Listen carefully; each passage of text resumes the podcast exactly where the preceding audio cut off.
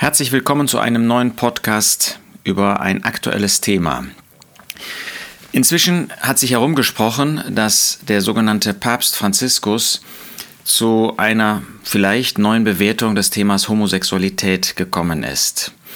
Diese Frage steht ja im Raum, seitdem er am 28. Juli im Jahr 2013 den vielleicht meistzitierten Satz seiner Amtszeit gesagt hat, wenn einer homosexuell ist und den Herrn sucht und guten Willens ist, wer bin ich dann, ihn zu verurteilen? Und jetzt kürzlich hat er in einer weiteren Debatte noch einmal nachgelegt. In einem Dokumentarfilm hat er gesagt, was wir benötigen, ist ein Gesetz, das eine zivile Partnerschaft ermöglicht, nämlich für homosexuell lebende Menschen.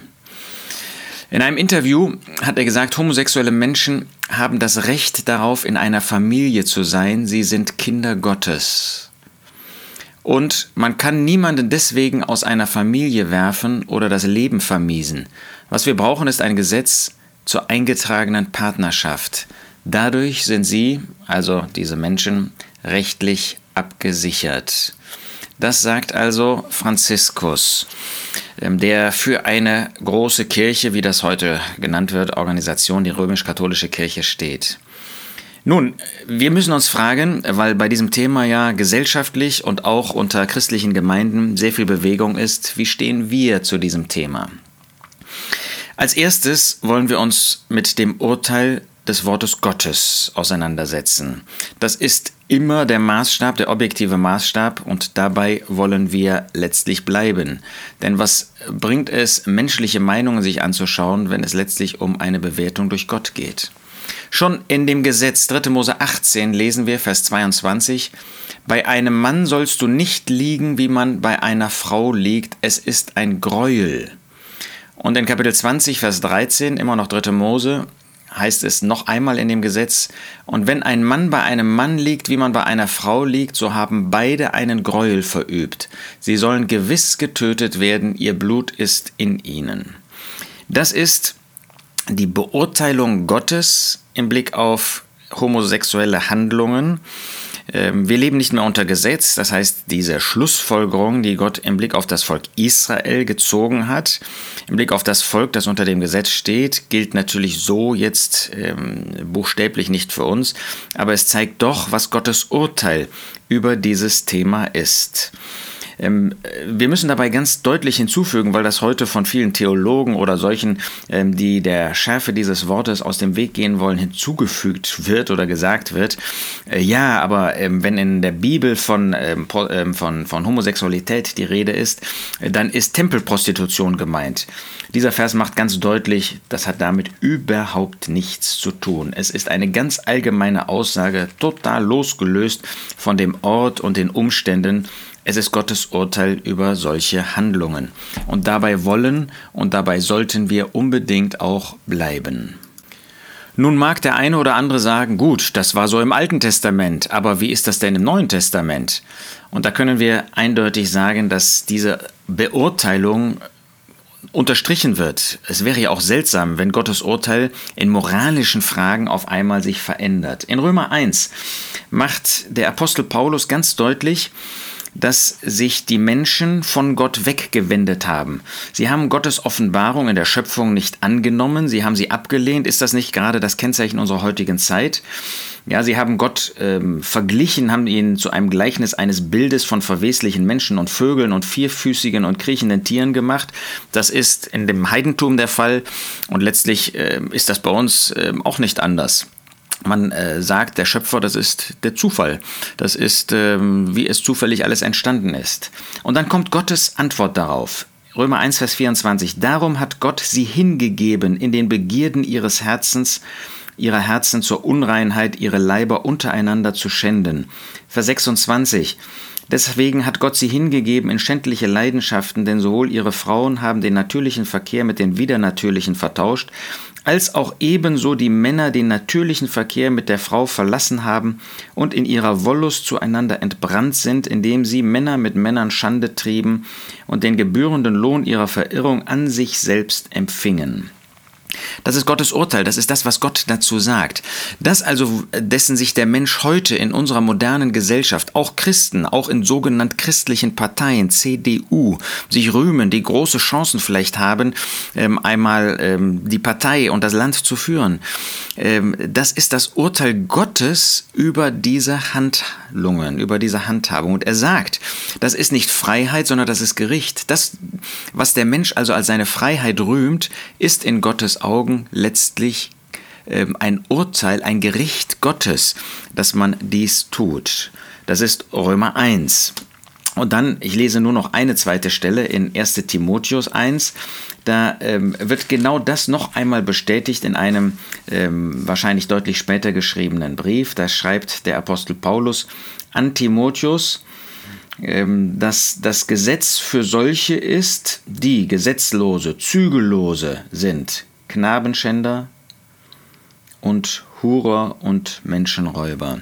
Knabenschänder, das ist ein Ausdruck, den wir ähm, auch an anderer Stelle finden, ähm, der vielleicht ein bisschen erklärungsbedürftig ist. Damit ist nicht ähm, einfach Missbrauch, Kindesmissbrauch gemeint, sondern in der damaligen Gesellschaft war es eben so üblich, dass ähm, ein älterer Mann mit einem Kind, einem Jungen, eben in homosexueller Gemeinschaft lebte. Auch hier ähm, ist, geht es überhaupt nicht um Tempelprostitution oder dergleichen, sondern es geht darum, dass Mann mit Mann, Frau mit Frau intim zusammen sind. Gottes Urteil ist es Sünde. Er bezeichnet sie als Hurer und er nennt ganz deutlich das Gericht. Es geht also nicht darum, dass wir jetzt menschlich irgendwie in die Gesellschaft etwas, ähm, was wir uns überlegen, als Christen hineinbringen, sondern es ist Gottes Urteil aus seinem Wort.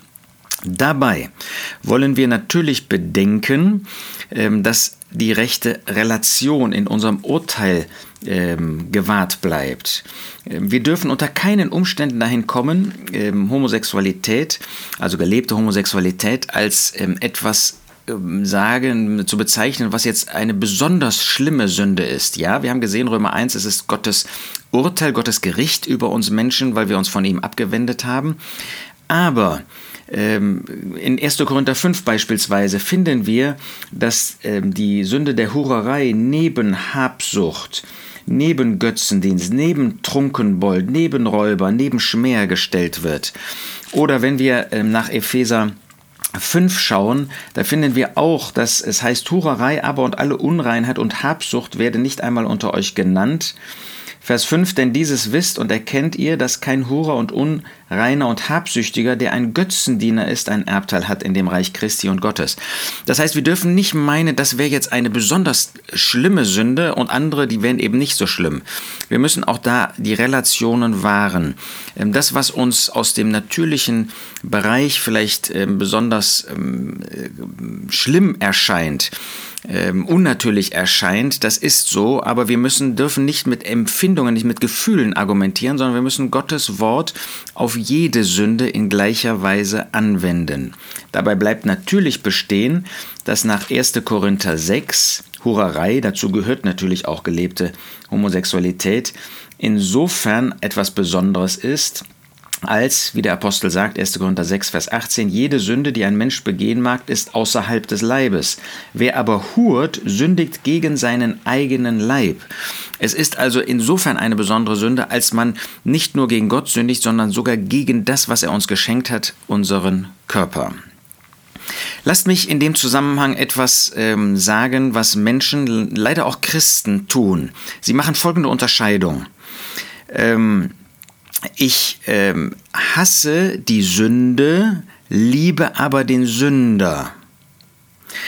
Mit anderen Worten, ich hasse die Homosexualität als vollzogene ähm, Tat, aber ich liebe den Homosexuellen. Ist das Gottes Rede? Spricht Gottes Wort so? Und wir müssen eindeutig sagen, das ist völlig im Widerspruch zu Gottes Wort. Wir lesen in 1. Korinther 5, wenn es um solche geht, die eben in Sünde leben, dann sagt er nicht, ähm, dass wir verurteilen sollen ähm, Hurerei, Habsucht, Götzendienst und so weiter, sondern er spricht von einem Hurer, er spricht von einem Habsüchtigen, er spricht von einem Götzendiener und sagt dann am Ende, tut den Bösen von euch selbst hinaus. Nicht das Böse, sondern den Bösen. Das heißt, Gott, Gottes Wort identifiziert die Sünde mit der Person und macht da nicht einen Unterschied, ich liebe die Person, aber ich hasse die Sünde. Das ist wieder so ein, ein, ähm, eine List des Teufels, ähm, Gottes Wort aufzuspalten und zu verwässern. Nein, das ist einfach nicht recht und das ist nicht nach Gottes Gedanken. Wir wollen da so bleiben, was Gottes Wort uns sagt. Dazu gilt übrigens auch menschliche Überlegung. Ich hörte mal, wie in einer ähm, Glaubensgemeinschaft darüber nachgedacht wurde, was machen wir denn, wenn ähm, zwei Männer, die homosexuell äh, miteinander äh, leben, äh, zum Glauben kommen und jetzt ähm, einer vielleicht von den beiden oder aber beide ähm, und die haben jetzt Kinder, was ja heute möglich ist. Ja, dann können wir doch nicht verlangen, dass sie sich trennen, war dann die Überlegung. Was passiert dann mit den Kindern? Das ist ja noch schlimmer dran. Und da sehen wir, wie es der Teufel geschafft hat, ähm, in unsere Herzen irgendwie eine Saat zu säen, dass wir nach menschlichen Überlegungen handeln. Wenn Gottes Wort etwas Sünde nennt, dann müssen auch wir das Sünde nennen. Und da gibt es nur eins. In Gottes Augen gibt es keine homosexuelle Ehe. Das gibt es natürlich hier im, im äh, Standesamt, aber in Gottes Augen ist das keine Ehe. Das heißt, das Einzige, was, wenn ich Christ werde, ich dann tun kann, wenn ich gläubig werde, ist, äh, mich zu trennen. Natürlich. Gott wird schon sorgen, auch für die Kinder in einer solchen Beziehung gewesen sein mögen. Nein, wir wollen Gottes Wort in seiner ganzen Klarheit, aber natürlich auch in Liebe, äh, wie er das uns deutlich macht, anwenden. Nun, gibt es dann keine Hoffnung? Natürlich gibt es Hoffnung. 1. Korinther 6 sagt, da sagt Paulus zu den äh, Korinthern, ähm, irrt euch nicht, weder Hurer noch Götzendiener noch Ehebrecher noch Weichlinge noch Knabenschänder und so weiter werden das Reich Gottes erben. Und solche sind einige von euch gewesen. Aber ihr seid abgewaschen, aber ihr seid geheiligt, aber ihr seid gerechtfertigt worden in dem Namen des Herrn Jesus und durch den Geist unseres Gottes. Sie waren solche. Unter ihnen waren auch etliche, die als ähm, Homosexuelle gelebt haben, die in Homosexualität gelebt haben. Aber jetzt waren sie das nicht mehr. Warum nicht? Weil sie den Herrn Jesus als Retter angenommen haben, weil sie rigoros in ihrem Leben dann die Waschung der Wiedergeburt erlebt haben und ähm, dann auch sich gereinigt haben und zu ihrem sündigen Lebenswandel ähm, ein Nein gefunden haben und ähm, sich davon losgesagt haben. Johannes 8, Vers 36 sagt der Herr Jesus, wen der Sohn frei macht, der ist frei. Wenn der Sohn Gottes wirklich frei macht, er ist frei. Das heißt, Gott befreit davon. Ähm, er benutzt dazu natürlich auch Diener, Hirten, Seelsorger, die eine Hilfestellung geben. Dabei müssen wir natürlich heute vorsichtig sein. Das Gesetz ähm, verbietet ja ausdrücklich ähm, Therapien ähm, gegen ähm, Homosexualität. Und ähm, das Einzige, was gestattet ist, ist, wenn jemand äh, von sich aus das möchte. Das müssen wir als Seelsorger natürlich unbedingt bedenken, dass wir uns da nicht strafbar machen.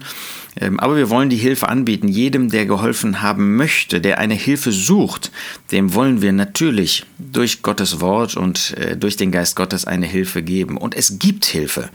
Gott zeigt gerade 1. Korinther 6, dass man das wirklich hinter sich lassen kann.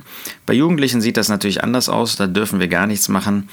Das ist wirklich schlimm, was ähm, die Gesetzgebung da völlig im Widerspruch zu Gott und zu seinem Wort ähm, ähm, uns auferlegt und das von jemand, der sich Christ nennt, ja, der einer christlichen Partei ganz vorne mit angehört. Das ist äh, wirklich ein Gräuel in den Augen Gottes. Wir können das nicht anders sagen. Es ist traurig, was unter dem Namen Christentum geschieht. Aber wir wollen da, wo wir Möglichkeiten haben, wo Menschen Hilfe suchen, wollen wir ihnen helfen. Ich glaube, wir müssen sagen, das ist wirklich nur möglich, wenn jemand den Herrn Jesus als Retter angenommen hat und dann wie im ersten Korintherbrief erkennt, so einer war ich, ich möchte aber nicht mehr so leben. Heißt das nun, dass ähm, jeder auch innerlich freikommen kann von solchen Neigungen, die er ähm, praktiziert hat, vielleicht über Jahre, vielleicht Jahrzehnte praktiziert hat?